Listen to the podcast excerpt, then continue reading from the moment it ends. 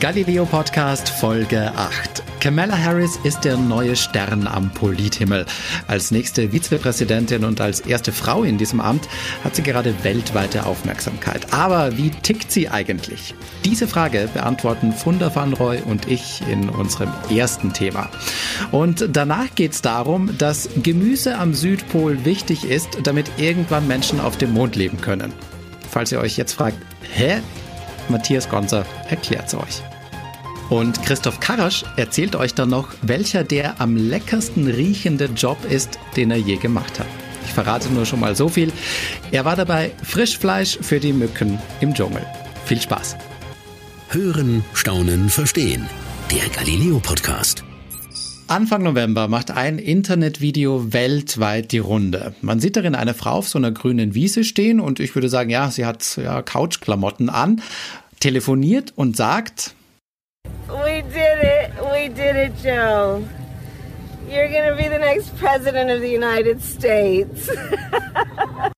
Die Frau in diesem Video ist Kamala Harris, die nächste Vizepräsidentin der USA. Und mich hat dieses Video ziemlich überrascht, um nicht zu sagen sehr überrascht sogar. Denn ich hätte niemals gedacht, dass sich ein US-amerikanischer Politiker oder in dem Fall eine Politikerin sich jemals so leger in der Öffentlichkeit zeigt.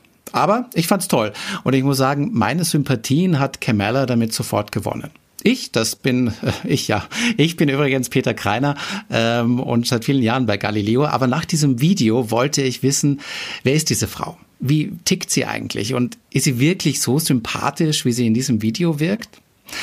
Unser Kollege Torben Rath in den USA hat sich mit dieser Frage mal auseinandergesetzt und mit, sogar mit Freunden von Kamala gesprochen und zeigt dann ein ganz spannendes Bild von einer Frau, ja, die bald zu den mächtigsten Frauen dieser Welt gehören wird. Und das wollen Funda Fanroy und ich euch jetzt mal zeigen.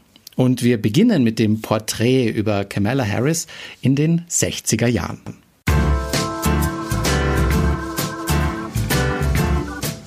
1964 wird Kamala Harris in Kalifornien geboren, als Tochter zweier Immigranten. Ihre Mutter stammt aus Indien, ihr Vater aus Jamaika. Kamalas Eltern sind politisch aktiv. Die beiden haben sich sogar auf einer Bürgerrechtsdemo kennengelernt. Sie nehmen die kleine Kamala und ihre Schwester mit zu Protesten gegen Ungleichheit und die Benachteiligung von Schwarzen in den USA. Eindrücke, die Kamala Harris auch in der heutigen Zeit noch immer stark beeinflussen. Mit ihrer besten Freundin Stacy verbringt sie Ende der 60er und 70er Jahre ganz viel Zeit. Sie erzählt uns, dass es in dieser Zeit zahlreiche Bürgerrechtsbewegungen gab. Es gab die Black Consciousness Bewegung. Für die beiden war es außerdem normal, Proteste und Demonstrationen an jeder Straßenecke und in jedem Park zu sehen. Und was sie da mitbekamen, prägte ihr späteres Handeln. Kamala ist außerdem eine der ersten schwarzen Schülerinnen, die auf eine Schule mit vorwiegend weißen Schülern geht. Damals löst das ganz große Proteste aus. Einige wollen die Rassentrennung beibehalten. Aber schon als Kind lässt Kamala sich nicht unterkriegen. Stacy erzählt weiter, dass es mal ein Kunstprojekt im Kindergarten gab, das das ganz besonders gut zeigt. Sie mussten dabei etwas in einem Ofen brennen. Einer ihrer Mitschüler nahm das Kunstwerk von Kamalas Freundin, schmiss es auf den Boden und zerstörte es. Die damals fünfjährige Kamala stellte sich dann zwischen ihn und ihre Freundin. Sie redete so lange auf ihn ein, dass er stinkwütend wurde, einen Stein nahm und damit Kamala auf den Kopf schlug. Sie musste daraufhin sogar ins Krankenhaus und hat bis heute eine kleine Narbe davon. Für ihre Freundin von damals ist bis heute klar, Kamala kämpft mit allen Mitteln für das, was für sie wichtig ist. Mit genau dieser Einstellung schafft Kamala Harris es an die renommierte Howard University. Sie ist eine fleißige Studentin, die sich auch politisch engagiert. Hier wird zum ersten Mal auch ihr Talent als Politikerin erkannt. Lita Rosario ist zu dieser Zeit Anführerin des Debattierclubs und erzählt uns, dass sie sie damals ermutigt, beim Debattierclub mitzumachen. Das macht Kamala und debattiert nicht nur, sondern beginnt sich auch politisch an der Universität zu engagieren. Lita fällt damals schon die Beharrlichkeit auf, die Kamala hat. Sie kann hervorragend debattieren, zumal Männer das Feld zu dieser Zeit noch dominieren. Debate was male dominated and was male dominated and you had to have a strong constitution as a woman to kind of you know deal with that. Kamala Harris redet ihre vorwiegend weißen und männlichen Konkurrenten kurz und klein. Ihr Studium beendet sie dann 1989. Ein Jahr später kommt dann die Zulassung als Anwältin. In Kalifornien macht sie Karriere als Staatsanwältin. Sie arbeitet sich hoch und wird 2010 zur Generalstaatsanwältin gewählt. Das ist schon ziemlich hoch. In Deutschland könnte man sagen, das ist kurz vor dem Justizminister eines Bundeslandes. Ja, aber heute steht sie dafür unter Kritik, vor allem seit ihrer Ernennung als Vizekandidatin. Wieso? Darüber haben wir mit ähm, Andreas Dr. Andreas Edges gesprochen. Er beschäftigt sich seit Jahrzehnten hauptberuflich mit der Politik in den USA. Ähm, das Wirken von Kamala Harris als ähm, Bezirks- und dann Generalstaatsanwältin in Kalifornien ist durchaus nicht unumstritten. Deswegen hatten auch viele der eher linkeren und progressiven in der Demokratischen Partei Probleme mit ihr, vor allen Dingen im, im, als sie versucht hat, selbst Präsidentschaftskandidatin zu werden wer Generalstaatsanwältin ist. Ähm, und Amerika ist ein Land mit sehr viel Verbrechen, mit ähm, hohem Waffenbesitz, mit Morden und anderem, ähm, muss tough sein, muss zum Teil sehr hart auch gegen Verbrechen vorgehen. Ja, Kamala Harris war also aus heutiger Sicht zu polizeifreundlich. Aber im Nachhinein ist das immer alles einfach. Aber in der Zeit lief es zumindest privat gut für sie. Kamala lernt 2013 ihren Ehemann kennen. Er heißt Doug Emhoff, ist bereits geschieden und hat zwei Kinder. Kamala ist Single. Verkuppelt hat die beiden eine gemeinsame Freundin und sie fädelt auch das erste Date ein. Nach dem ersten Abendessen schickt er Harris eine Liste seiner freien Termine in den nächsten Wochen und schreibt, ich bin zu alt, um Spielchen zu spielen. Und er schreibt noch dazu, ich mag dich wirklich. Tja, was soll ich sagen? Rund ein Jahr später heiraten sie im engen Kreis in Santa Barbara. Vielleicht hat's ja auch gefunkt, weil Kamala eine sehr gute Köchin ist. Für ihre Familie und ganz medienwirksam mit Celebrities kocht sie auf YouTube. Da erzählt sie auch mal Anekdoten aus ihrer Kindheit. Zum Beispiel, dass sie mal als Kind ihren Großvater in Südindien besucht hat. Dort ist man vegetarisch. Ihr Großvater sah das aber wohl ganz locker, ganz im Gegensatz zu ihrer Großmutter, die streng und sehr darauf bedacht war, was man isst. Und wenn aber die Granny dann mal weg war, hat Kamalas Großvater gleich gesagt, lass uns was kochen, French Toast, da sind Eier drin. Ja, so zeigt sich die harte Senatorin ganz nahbar und betont dabei ihre Wurzeln als Immigrantin. Und das sorgt dafür, dass Kamala in Kalifornien beliebt ist. Das zeigt sich dann 2017, denn die Kalifornier wählen sie in den Senat. Ja, und von da an ist sie dann auch für andere Politiker sehr interessant. Unter anderem eben auch als Vizepräsidentin. Und die spielen in den USA eben schon im Wahlkampf eine ziemlich wichtige Rolle. Vizepräsidentenkandidaten ähm, sollen in der Regel etwas bringen, was der Hauptkandidat nicht hat. Wenn der alt ist, sollen sie jünger sein. Das gilt bei Kamala Harris, die über 20 Jahre jünger sind. In diesem Fall ähm, eine Frau ergänzt den Mann, der für das Amt antritt. Ähm, sie sollen andere Inhalte einbringen. Sie sollen andere oder zusätzliche Wählerschichten ansprechen oder zumindest die Wählerschichten, die diese Partei vermutlich sowieso wählen, noch mal mehr motivieren. In diesem Fall bei Kamala Harris sind es ganz besonders äh, afroamerikanische, aber auch asiatische Wähler. Ja, die Besonderheit in den USA stößt dem Präsidenten etwas zu, übernimmt der Vize von heute auf morgen sein Amt. Also Kamala Harris könnte, ja, man will es nicht verschreien, aber schon ungeplant schnell Präsidentin werden. Joe Biden wäre mit 78 Jahren, wenn er denn dann Präsident wird, im Januar der älteste äh, Präsident der USA. Er will auch nicht, er hat sich als Übergangskandidat erklärt, er wird nicht nochmal fürs Präsidentenamt antreten. Das heißt, Kamala Harris könnte schon in den vier Jahren, wenn er gesundheitlich das nicht mehr kann, übernehmen müssen. Aber ähm, sie wäre eine große Favoritin für die Präsidentschaftswahl vor vier Jahren. Er baut ihr also eine Brücke, er baut sie als mögliche nächste Kandidatin der Demokratischen Partei auf, als künftige Präsidentin möglicherweise. Ja, also auf alle Fälle wird uns Kamala Harris wohl noch öfter begegnen. Und zurückzukommen auf die Frage, wie tickt sie denn eigentlich? Ja, mein ganz persönliches Fazit. Ich glaube, dass Kamala Harris eine ganz neue Art von Politikerin ist. Ich habe mit all diesen Infos das Gefühl, dass es hier nicht in erster Linie um, um Macht geht, sondern halt wirklich um die Sache. Und ich habe so den Eindruck, für die Sache kämpft sie also auch mit allen Mitteln, die ihr zur Verfügung stehen. Ähm, auf der anderen Seite glaube ich aber auch, dass sie sich sehr bewusst ist, was sie von sich an die Öffentlichkeit lässt. Also gerade solche Videos wie vom Anfang, in denen sie halt echt in Couchklamotten telefonierend auf einer Wiese zu sehen ist. Ich glaube, solche Videos gehen nicht ohne ihr Okay an die Öffentlichkeit. Und was ich mir auch gut vorstellen kann, ich möchte auf keinen Fall ihr Gegner sein, weil wenn ich mir vorstelle, mit so einer Frau zusammen in einer Diskussionsrunde zu sitzen und man hat eine andere Position als sie, uiuiui, ich glaube, da wäre ich so klein mit Hut. Aber ganz ehrlich, das wird mir vermutlich nie passieren. Und als Politikerin, gerade für die USA, finde ich sie eigentlich ganz gut. Funda, was meinst du? Ich denke, dass Kamala Harris eine ähm, sehr strenge Person sein kann. Also ich glaube schon, dass sie ziemlich genau weiß, was sie sich, wie sie sich das Land auch vorstellt. Und ähm, dadurch, dass sie eine Immigrantin ist, wird sie mit Sicherheit auch auf die Bedürfnisse solcher eingehen. Dadurch könnte es vielleicht sogar für das Land so gut laufen, auch wenn sie jetzt natürlich nicht die Präsidentin, sondern die Vizepräsidentin ist, ähm, dass das für das Land trotzdem sehr gut laufen kann, denn das Land ist äh, gesplittet aktuell in zwei.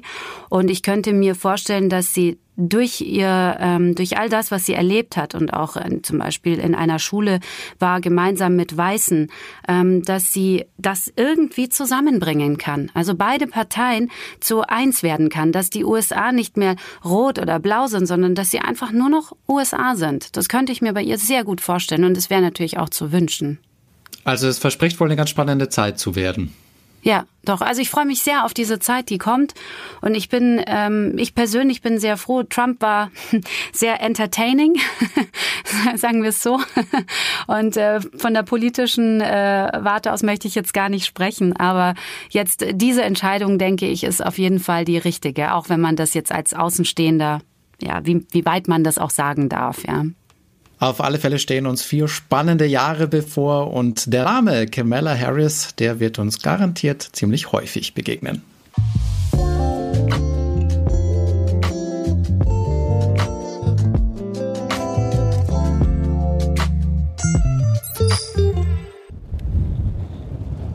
minus 70 Grad Durchschnittstemperatur, hunderte Meter Eis unter den Füßen und kein Krümel Erde weit und breit. So sieht's in der Antarktis aus. Das klingt jetzt nicht gerade nach dem perfekten Ort, um da Tomaten anzupflanzen, aber ich habe jemanden getroffen, der genau das macht. Gemüsepflanzen im ewigen Eis. Und zwar, damit wir irgendwann einmal auf dem Mond oder dem Mars was zu essen haben. Für zwei Wochen war ich für Galileo in der Antarktis, auf der Neumeier Station 3. Das ist die größte deutsche Forschungsstation dort unten und das ist ein riesiges Hightech-Gebäude, was da mitten im Eis steht. Und wenn die im Sommer ausgebucht ist, sozusagen, die Forschungsstation, dann leben dort bis zu 50 Menschen. Die meisten von denen sind Wissenschaftler und Wissenschaftlerinnen. Und einer davon ist der Antarktisgärtner Paul Zabel. Ich treffe Paul in seinem Büro. Er ist Anfang 30, hat braune Haare, trägt einen Bart und eine Brille und ein dunkelblaues Poloshirt. Und auf der Brust von dem Poloshirt, da ist ein Logo drauf und darauf ist ein Astronaut. Denn Pauls Forschungsgebiet ist eigentlich gar nicht die Antarktis, sondern der Weltraum. Paul ist Luft- und Raumfahrtingenieur. Und er arbeitet hier an der Antarktis an einem Gemüsegarten, der irgendwann einmal auf dem Mars stehen soll oder auf dem Mond. Und den wollte ich mir natürlich anschauen. Was ist denn jetzt so dein Plan? Genau, also wir werden heute ähm, eine Reihe von frischem Gemüse ernten und äh, wir fangen beim Rucola an und dann werden wir auch noch ein bisschen Schnittlauch und noch ein paar Tomaten und Gurken ernten. Ja, das sagt er so. Mitten in der Antarktis Gemüse ernten. Ich bin gespannt. Vor allem müssen wir zuerst mal raus aus der gemütlichen, modernen Forschungsstation. Also ziehen wir uns warm an. Warm, das heißt Sturmmaske, dicker Ganzkörperanzug, Handschuhe, alles drum und dran. Und Paul bereitet auch noch einen Schlitten vor. Er nimmt eine Metallkiste und zurrt sie auf dem Schlitten fest und dann geht's raus. Und draußen, da ist gleich mal Schneesturm. Toll. Paul zieht den Schlitten mit der Kiste hinter sich her und ich habe ständig Angst, dass der gleich weggepustet wird. Also der Schlitten und Paul gleich mit. Dich normales Wetter jetzt oder? Ja, das ist schon übliches Antarktiswetter. Also wir hatten das eigentlich den ganzen Winter über immer wieder mal, dass so, so Stürme durchziehen, ja. Das heißt, wegen eines Sturms hört man jetzt auch nicht auf, Salat zu ernten. Nein, also wenn es zu stark der Wind wird, dann geht man natürlich nicht mehr raus. Aber das heute, das ist noch ein leichter Sturm. Okay, äh, man merkt, ich bin noch Antarktis-Anfänger. Auch wenn das nur ein leichter Sturm ist, wie Paul sagt, ich finde das eine ziemlich krasse Erfahrung. Es ist bitterkalt und man sieht vor allem nichts, weil der ganze Schnee in der Luft ist. Nach ein paar hundert Metern taucht dann ein Container im Schnee auf und der sieht so ein bisschen aus wie so ein Schiffscontainer, die man so kennt. Nur dass der auf Beinen steht, damit er nicht zuschneit. Und sobald ich dann drin bin, beschlägt erstmal meine Schneebrille. Boah, krass ist das warm hier drin. Wie warm ist es hier? Oh, 21 Grad. 21 Grad, das Ja. ist ein gutes Stück wärmer als draußen. Ja, das sind meistens so 20, 30, 40 Grad Temperaturunterschied. Also das ist schon, das ist schon immer sehr viel, ja. Im vorderen Teil des Containers ist ein kleines Labor aufgebaut und dann kommt noch so eine Tür weiter hinten und die führt in den hinteren Teil des Containers. Und ich gehe da so hin und schaue durch das Fenster in der Tür und das ist echt wie so eine Fata Morgana. Links und rechts an der Wand des Containers bis an die Decke vom Container stehen Regale. Und in den Regalen ist alles grün. Da wächst mitten in der Antarktis Gemüse. Ich sehe Tomaten, Gurken, Salat, alles Mögliche. Dann gehe ich rein ins Gewächshaus und zwei Sachen fallen mir sofort auf. Zuerst mal der Geruch Das ist krass, das riecht schon richtig wie so in so einer Gärtnerei. und dann das Licht. Das ist total verrückt. Alles sieht total lila aus. Das liegt an einer künstlichen LED-Beleuchtung, die den Pflanzen als Sonnenersatz dient. Und während ich mich noch umschaue, fängt Paul schon mal an zu ernten und schnippelt das Gemüse ab. Also hier sieht man schön den Rucola, der ist jetzt ungefähr vier Wochen alt. Also mal so die Zeitspanne, so 28 Tage braucht er von der Aussaat bis zur Ernte. Neben sich hat Paul so Tupperboxen stehen, so aus Plastik, und da packt er den Rucola rein. Der kommt dann immer in so Boxen, ähm, damit wir den Rucola dann auch schön zur Station zurückbekommen können, ähm, ohne dass der uns unterwegs einfriert. Deswegen auch die Kiste auf dem Schlitten. Darin stapelt Paul später die Plastikboxen mit dem Gemüse, weil bei bis zu minus 70 Grad, da würde das Grünzeug halt noch nicht mal die 400 Meter zurück zur Station überleben. Naja, nach kürzester Zeit hat Paul auf jeden Fall richtig viel Rucola geerntet. So, dann sind wir mit dem Rucola auch schon fertig. Also es sind bestimmt gute anderthalb Kilo bis zwei Kilo Rucola. Da kann man schon für, für die Besatzung ordentlich was draus machen. Ja. Zum Essen auf der Forschungsstation in der Antarktis muss man wissen, einmal im Jahr liefert ein Schiff, ein Eisbrecher, 60 Tonnen Lebensmittel. Was sich nicht einfrieren lässt, das ist aber halt irgendwann aufgebraucht. Im Sommer bringt ab und zu ein Flieger Nachschub, aber im Winter ist die Station komplett von der Außenwelt abgeschnitten. Man muss sich vorstellen, wir leben hier neun Monate im Jahr komplett isoliert. Es gibt keine neuen Menschen, keine neuen Lebensmittel. Alles wird einmal im Jahr mit dem Schiff hierher transportiert und muss dann ein Jahr lang reichen. Und wenn man dann ein Gewächshaus hier hat, wo man wirklich jeden Tag und, oder mehrmals die Woche frisches Gemüse ernten kann, um das zu essen, das ist schon was ganz Besonderes. Okay, aber wie geht das überhaupt, dass mitten in der Antarktis Gemüse wächst? Im Grunde ist das Gewächshaus ein isolierter, geschlossener Kreislauf. Es braucht nur Energie, um alles am Laufen zu halten. Hier in der Antarktis kommt die von Generatoren. Auf dem Mars, da könnte man zum Beispiel Sonnenenergie nutzen. Und dann reicht den Pflanzen tatsächlich die damit erzeugte Wärme und das künstliche Licht. Und noch nicht mal Erde brauchen sie, weil die Pflanzen wachsen alle aus Löchern in so großen grauen Kunststoffkisten heraus. Und wenn man die Kisten öffnet, dann sieht man, die Wurzeln, die hängen in der Luft. Und alle paar Minuten kommt aus einer kleinen Düse vollautomatisch ein feiner Sprühnebel heraus. Zu Hause kann man sich das so vorstellen, die Nährstoffe sind schon im Boden und wenn Wasser dazu kommt, werden die gelöst und werden dann von den Pflanzen aufgenommen. Das haben wir hier natürlich nicht, weil wir keine Erde haben. Das heißt, wir bringen die Nährstoffe wirklich mit dem Wasser direkt zu den Pflanzen. Wenn man genau hinschaut, fällt in dem Gewächshaus noch was auf. Und zwar hängen überall Kameras. Überwachungskameras, weil die Pflanzen werden tatsächlich videoüberwacht und das komplette Gewächshaus ist fernsteuerbar. Von wo? Das habe ich mir vor meiner Abreise an den Südpol angeschaut. Wir verlassen die Antarktis also nochmal ganz kurz und es geht nach Bremen zum Deutschen Zentrum für Luft- und Raumfahrt. Das ist die Forschungseinrichtung bei uns in Deutschland, wenn es um Raumfahrt geht. Hier sieht alles schon so ein bisschen nach Weltraummission aus. Ich komme in einen Raum, da hängt an der Tür ein Schild, da steht Mission Control drauf und an der Wand hängen jede Menge Bildschirme. Und auf den Monitoren an der Wand, da sehe ich Live-Bilder vom Gemüsecontainer in der Antarktis. Außerdem gibt's Diagramme, die zeigen äh, Sauerstoffkonzentration, Temperatur, alle möglichen Daten. Dr. Daniel Schubert ist Leiter des Projektes Eden ISS, so heißt das Gemüsegartenprojekt offiziell. Und er hat das Gewächshaus von hier aus immer im Blick. Ja, also CO2 ist ja wirklich sehr, sehr schön. Luftfeuchtigkeit ist auch, auch perfekt. Konstant. Und Daniel Schubert kann von hier den Container vor allem nicht nur überwachen, sondern diese ganzen Werte, wie zum Beispiel die Temperatur im Container oder wie oft gegossen wird, das kann er auch verändern. Und da ist dann völlig egal, wo auf der Welt das Gewächshaus steht. Es muss noch nicht mal auf dieser Welt, auf dieser Erde stehen, sondern könnte eben auch auf Mond oder Mars stehen. Damit das irgendwann mal hinhaut, gibt es jetzt den Testlauf in der Antarktis. Ja, also wir wollen äh, später mal zum Mond und Mars. Äh, wir wollen Habitate dort errichten. Wir wollen den Astronauten Nahrungsmittel geben, äh, damit sie dort essen können.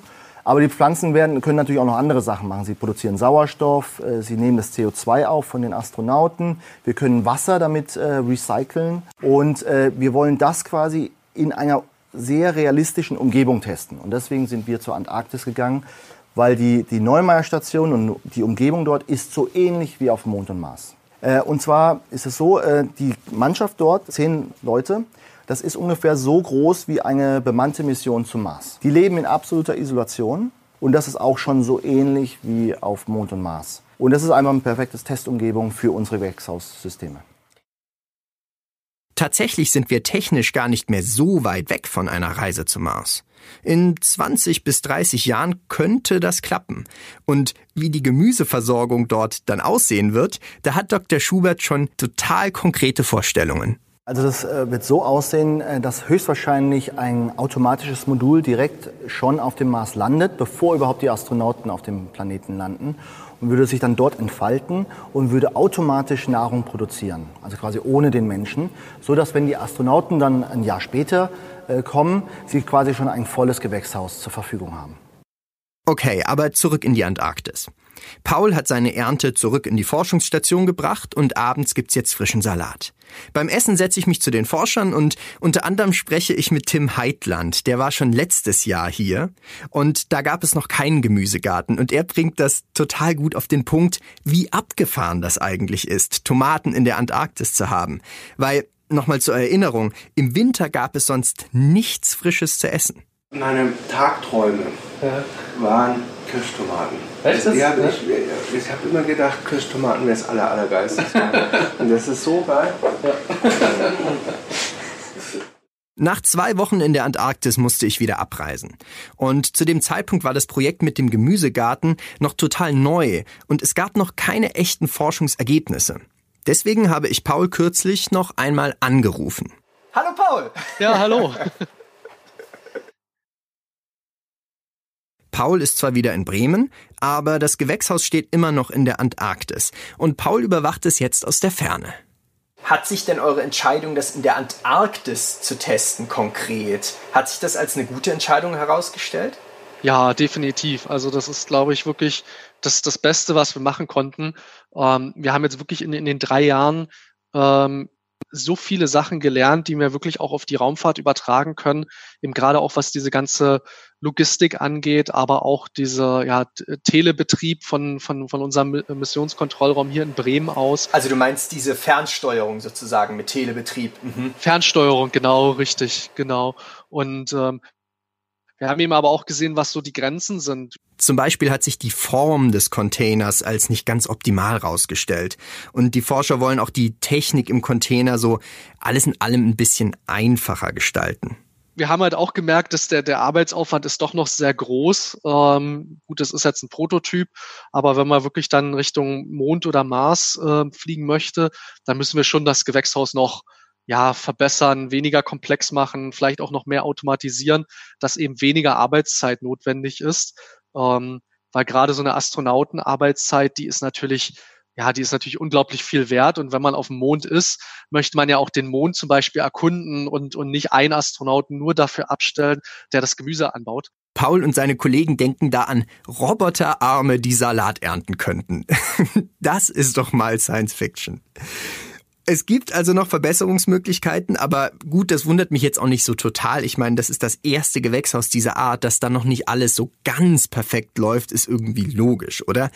Viel wichtiger ist eigentlich was ganz anderes also das, das wichtigste Fazit ist, glaube ich, ähm, es funktioniert. Also man kann sowas machen, man kann frische Lebensmittel ähm, unter widrigsten Bedingungen anbauen, wenn man eben wirklich so ein Gewächshaus hat, was die Pflanzen von der Umgebung entkoppelt. Wir haben auch echt einen sehr, sehr hohen Ertrag. Ähm, also als Beispiel, wir haben äh, im, im Schnitt so 270 Kilo in neun Monaten produziert. Das heißt, es sind halt wirklich, naja, ungefähr drei Kilo Gemüse pro Tag, wenn man das mal sich überlegt. Ein paar Jahre wird es noch dauern, bis wir zum Mars fliegen, aber wir werden zum Mars fliegen.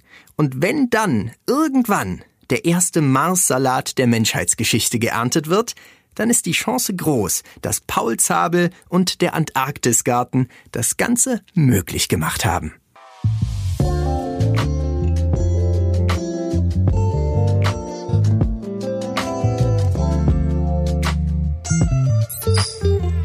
Spätestens jetzt zur Vorweihnachtszeit merken wir wieder, wie gerne wir Deutschen Zimt mögen. Es ist das Weihnachtsgewürz schlechthin. In Spekulatius ist er drin, im Glühwein darf er nicht fehlen, in den Zimtsternen natürlich und auch im Rest des Jahres können wir offensichtlich nur selten ohne. Es gibt Zimtschnecken, es gibt äh, Zimt und Zucker auf dem Milchreis oder Zimtcerealien morgens zum Frühstück. Dabei fragen wir uns allerdings wahrscheinlich relativ selten, wie viel Arbeit eigentlich hinter der Ernte steckt. Und deshalb bin ich mal hingefahren. Ich bin Galileo-Reporter Christoph Karasch und habe drei Tage lang bei der Zimternte mitten in Indonesien mit angepackt. Es ging mal wieder um die halbe Welt für mich, für meinen nächsten Job. Rund 10.000 Kilometer bin ich nach Indonesien geflogen, ins Kerinci-Tal. Das ist mehr oder weniger mitten im Dschungel der Insel Sumatra. Und dort befindet sich die größte Zimtregion der Welt. Denn tatsächlich kommen 80 Prozent des weltweiten Zimtes aus Sumatra und landet eben unter anderem in den Zimtschnecken und Co. bei uns in Deutschland. Und wie ihr euch wahrscheinlich vorstellen könnt, war allein die Anreise schon spektakulär. Die Flugzeuge wurden immer kleiner, bis am Ende noch so eine Propellermaschine übrig blieb, die über den grünen, immer saftigen Dschungel Sumatras geflogen ist. Ab und zu mal gab es so ein, ein, ein sich windender Fluss äh, zwischen den ganzen Bäumen. Und dann haben wir irgendwann zur Landung angesetzt und waren mittendrin in diesem Dschungelgebiet, wo ich dann in den kommenden drei Tagen bei Farmer Anri Putra bei der Ernte helfen wollte. Are you Andre? Yeah. My name is Christoph. Nice to meet you. Yeah.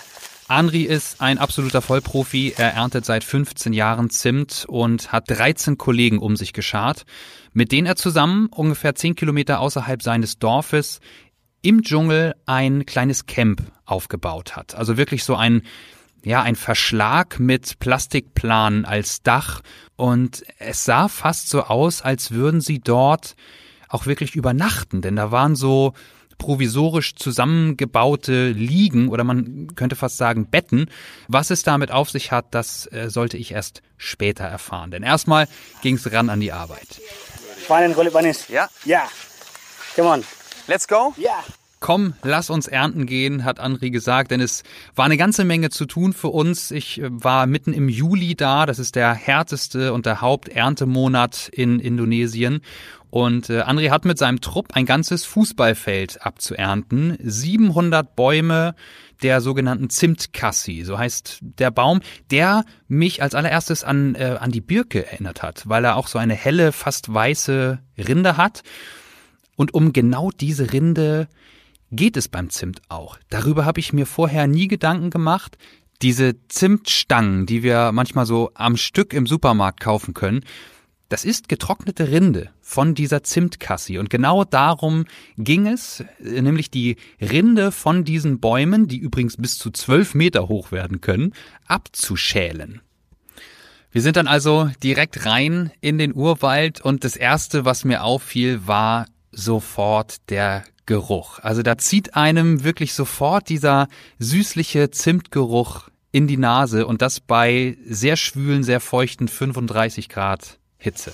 Jadi pengupasan kulit manis ini kita lakukan secara vertikal dari atas ke bawah. André hat mir dann einen, ja, so einen Schäler in die Hand gedrückt und erklärt, dass ich die Rinde von oben nach unten einritzen muss, um sie eben vom Baum trennen zu können.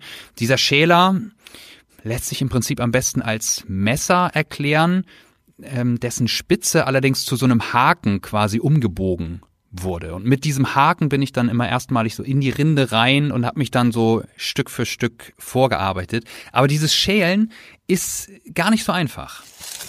Oh, guck mal hier. Da kommt er oben schon wieder raus. That's not good, right? Ja. Hati-hati. Hati-hati. Ja. Hati-hati heißt übrigens so viel wie vorsichtig auf Indonesisch. Andri hat mir dann erstmal gezeigt, wie es bestenfalls auszusehen hat. Die Rinde soll nämlich möglichst am Stück vom Baum kommen. Äh, aber das war für mich erstmal gar nicht möglich. Ich bin mit diesem Hakenschäler immer durch die Rinde durchgestochen und habe deswegen so ja Einzelfetzen quasi vom Baum runtergeholt. Vielleicht so groß wie eine halbe Postkarte oder so. Also wirklich nicht der Rede wert. Ich habe es dann versucht mit Übungen besser hinzubekommen und es ist, glaube ich, auch der Kern dieser Arbeit, dass man einfach Erfahrung braucht, wenn man sich denn auf die Arbeit konzentrieren kann. Und das fiel mir zu Beginn gar nicht so leicht, weil ich mit den ganz natürlichen Umständen im Urwald, im Regenwald zu kämpfen hatte. Ameisen und Moskitos, die sich an mir zu schaffen machten. Die haben, glaube ich, ganz genau gerochen, dass da exotisches Frischblut und Frischfleisch im Dschungel angekommen war. They're biting all the time. Untuk penangkar bisa kalau kena gigit, nah, kena gigit, kena ulat, nah, digosok. Interessanterweise gibt es gegen diese natürlichen Feinde auch natürliche Mittel äh, wie Andri mir erzählt hat, nämlich zerriebene Zimtblätter. Das ist ganz gut. Ich habe hier nämlich, ich habe hier schon zwei Stiche bekommen von so super aggressiven Viechern. Das brennt einfach höllisch. Das ist ja witzig. Das, das hilft sofort. Das kühlt und es brennt nicht mehr. Terima kasih. Terima kasih ist übrigens das indonesische Vielen Dank. Und dann hat's allmählich auch mit dem Schäler etwas besser geklappt und ich habe so die ersten geraden Schnitte hinbekommen und das erste Mal auch so eine ganze Rinde quasi 360 Grad rund um den Baum herum abtrennen können. Ähm, und das ist schon ein ganz gutes Gefühl, wenngleich ich natürlich an Tag eins mit den Profis, mit den Kollegen noch überhaupt nicht mithalten konnte. Uh, sebenarnya kalau untuk satu jam, kalau mereka yang mengepas lebih banyak dari kita. Jadi karena kita uh, baru belajar, das war das Schöne an Andri, der hat wirklich kein Blatt vor den Mund genommen. Er hat wörtlich gesagt, die anderen Arbeiter hätten in der gleichen Zeit viel mehr gesammelt als du. Du bist Anfänger, du musst noch üben. Und genau das habe ich an Tag zwei dann weitergemacht. Wir haben uns morgens wieder in diesem Basiscamp getroffen und da habe ich dann auch äh, wahrgenommen, dass es tatsächlich so war, wie ähm, es den Anschein machte. Die Arbeiter schlafen dort nämlich. It seems that you guys live here. Are these are these beds? Do you sleep here in the jungle? Dua minggu. Paling kalau ada lagi dua hari, tiga hari masuk lagi. Ja, sagt der eine Arbeiter, wir leben für zwei Wochen hier, dann geht's für zwei Tage zurück zur Familie und dann wieder zurück, wo das nächste Camp aufgebaut wird. Von einem Klo oder von, von fließend Wasser brauchen wir da erstmal überhaupt gar nicht zu reden. Feldbetten gebaut aus dem, was der Dschungel den Männern so zur Verfügung stellt, plus reißfeste Plastikplanen, eben zum Beispiel als Liegefläche. Und das saß mir dann doch erstmal so ein bisschen wie ein, wie ein Kloß im Hals, weil ich gesehen habe, was Männer am anderen Ende der Welt in Kauf nehmen, damit wir Zimt genießen können. Darüber macht man sich ja im deutschen Alltag nie Gedanken. Aber auch die Indonesier kochen übrigens mit Zimt. Do you cook with cinnamon? Masak rendang, masak kola, mhm. kayak kulit manis. Der Arbeiter sagt, ja, wenn wir Curry machen, dann kommt da immer Zimt mit rein. Und das ist ernährungsmäßig der deutliche Unterschied. Die Indonesier benutzen es äh, auch für herzhafte Speisen. Bei uns in Deutschland wird Zimt ja meistens in süßen Gerichten verwendet. Und ich hatte mir überlegt, dass ich ein bisschen was davon aus Deutschland mitbringe, quasi zum Frühstück mit den Kollegen. We call it Zimtschnecke. Zimtschnecke. Yes, Oh, exactly. Zimtschnecke. Do you want to try it? Ja, boleh? Ja. Ja, Andri hat die Zimtschnecke probiert, hat mir einen Daumen hoch gegeben, der vielleicht mehr Höflichkeit als Ehrlichkeit war, das weiß ich nicht so genau. Und auch die Zimtcerealien, die ich äh, mit dabei hatte, äh, kamen, glaube ich, nur so mittel an. Can you taste the cinnamon? Ja. Ich gucke teilweise in etwas irritierte Gesichter, aber die, aber die Laune ist gut. Ich glaube, ich glaube, es ist ein ganz lustiges Frühstück. So, dann musste aber auch mal zwischendurch ein bisschen gearbeitet werden. Ich hatte viel vor. Gestern habe ich im Prinzip die ganze Zeit auf Augenhöhe gearbeitet und konnte ganz normal stehen. Aber wenn es darum geht, einen bis zu zwölf Meter hohen Baum zu schälen, muss man natürlich irgendwann auch mal so an die, an die oberen Stellen rankommen. Und dafür muss der Baum gefällt werden. Eh, sekarang kita pastikan dulu sekitar kita dalam kondisi aman. Andri sagt, bevor du einen Baum fällst, musst du erstmal schauen, ob die Umgebung frei ist. Ini rebahnya ke arah ke situ. And are you sure that I, I should do it? Ya, silakan Christoph mencoba. Ja, ich habe dann nochmal nachgehakt, ob Andri sich sicher ist, dass ich das machen soll. Und er sagt ganz trocken, ja, das ist dein Job. Ein Profi-Arbeiter schafft so einen, ich würde sagen, ungefähr 15 bis 20 Zentimeter dicken Baum mit ungefähr 20 Schlägen. Das sind natürlich absolut gezielte Schläge, die genau da landen, wo sie hin sollen. Ich bin gerade mal bei der Hälfte. Ab wann fängt er dann an zu kippen? Das war bei mir jetzt erstmal nicht der Fall. Ich habe äh, nicht mitgezählt, aber mein Redakteur, der Felix, hat offensichtlich später im Schnitt nachgezählt äh, und er hat mehr als 100 Schläge gezählt, bis auch bei mir dann endlich der Baum gefallen ist. Yay! Dann lag der Baum in relativ guter Position vor mir. Allerdings hatte ich heute anders erschwerte Bedingungen, nämlich direkte Konkurrenz. Mir gegenüber standen zwei Profis, die gleichzeitig an äh, zwei Bäumen gearbeitet haben und ich sollte dann eben schauen, okay, kann, kann ich mithalten? Habe ich irgendeine Chance, ähm, ähnlich viel zu leisten wie sie? Und naja, dreimal dürft ihr raten. Ini harus diselesaikan cepat. Even karena faster. ya mau diselesaikan cepat. Okay. Ja, ich bin noch nicht weit gekommen, ich gebe es zu. Es war wieder so, dass bei mir immer nur kleine Rindenstücke abgebrochen sind und bei den Kollegen gegenüber war es sehr, sehr beeindruckend. Oh, wow. Die haben nämlich, äh, ich würde sagen, Rinde mit einer Länge von bestimmt zwei Metern, haben die am Stück vom Baum geschält. Ja, guck mal, im direkten Vergleich, wie, wie lächerlich das ist, was ich hier so schaffe. Das ist Pro-Level, ey.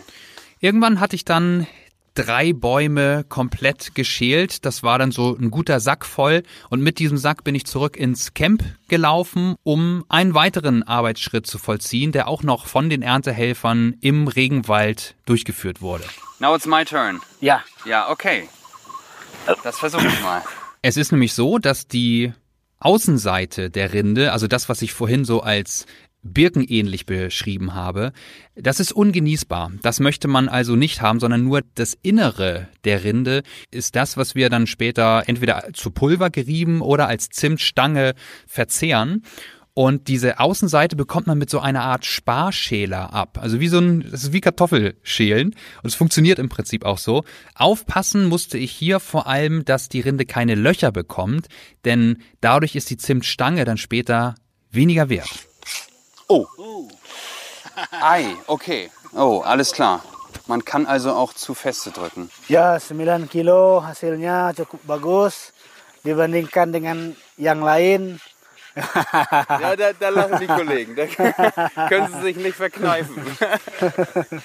Ich übersetze noch mal kurz. André hat also beim Blick auf die Waage am Ende des Tages festgestellt, dass ich ungefähr 10 Kilo geerntet und verarbeitet habe. Nicht schlecht, sagt er, aber im Vergleich zu den anderen konnte die Mannschaft dann doch nur lachen, denn die Profis ernten rund das Zehnfache. Und sie bekommen pro Kilo 13 Cent. Das macht also rund 13 Euro am Tag und entspricht ungefähr dem Durchschnittslohn in Indonesien. Am letzten Tag haben wir dann noch tierische Unterstützung bekommen. Allerdings keine Ameisen, keine Moskitos, sondern ein ungefähr 400 Kilo schwerer Büffel mit dessen Hilfe wir unseren kompletten Ertrag der letzten Tage aus dem Dschungel raustransportieren konnten. Shall I take it now? Oh wow. Ah, kalau mau stop bilang diam. Stop means diam. Diam. Ah, kalau mau jalan. Jetzt kann alles passieren. Ich übernehme keine Gewehr. Also, Jalan heißt los geht's und Diam heißt stopp und dann bin ich da über die äh, rutschige, matschige Piste aus dem Wald raus geschlittert, muss ich im Prinzip sagen. Oh, Alter. Und man kann jetzt nicht unbedingt äh, davon sprechen, dass ich den Büffel geführt habe. Es war eher andersrum.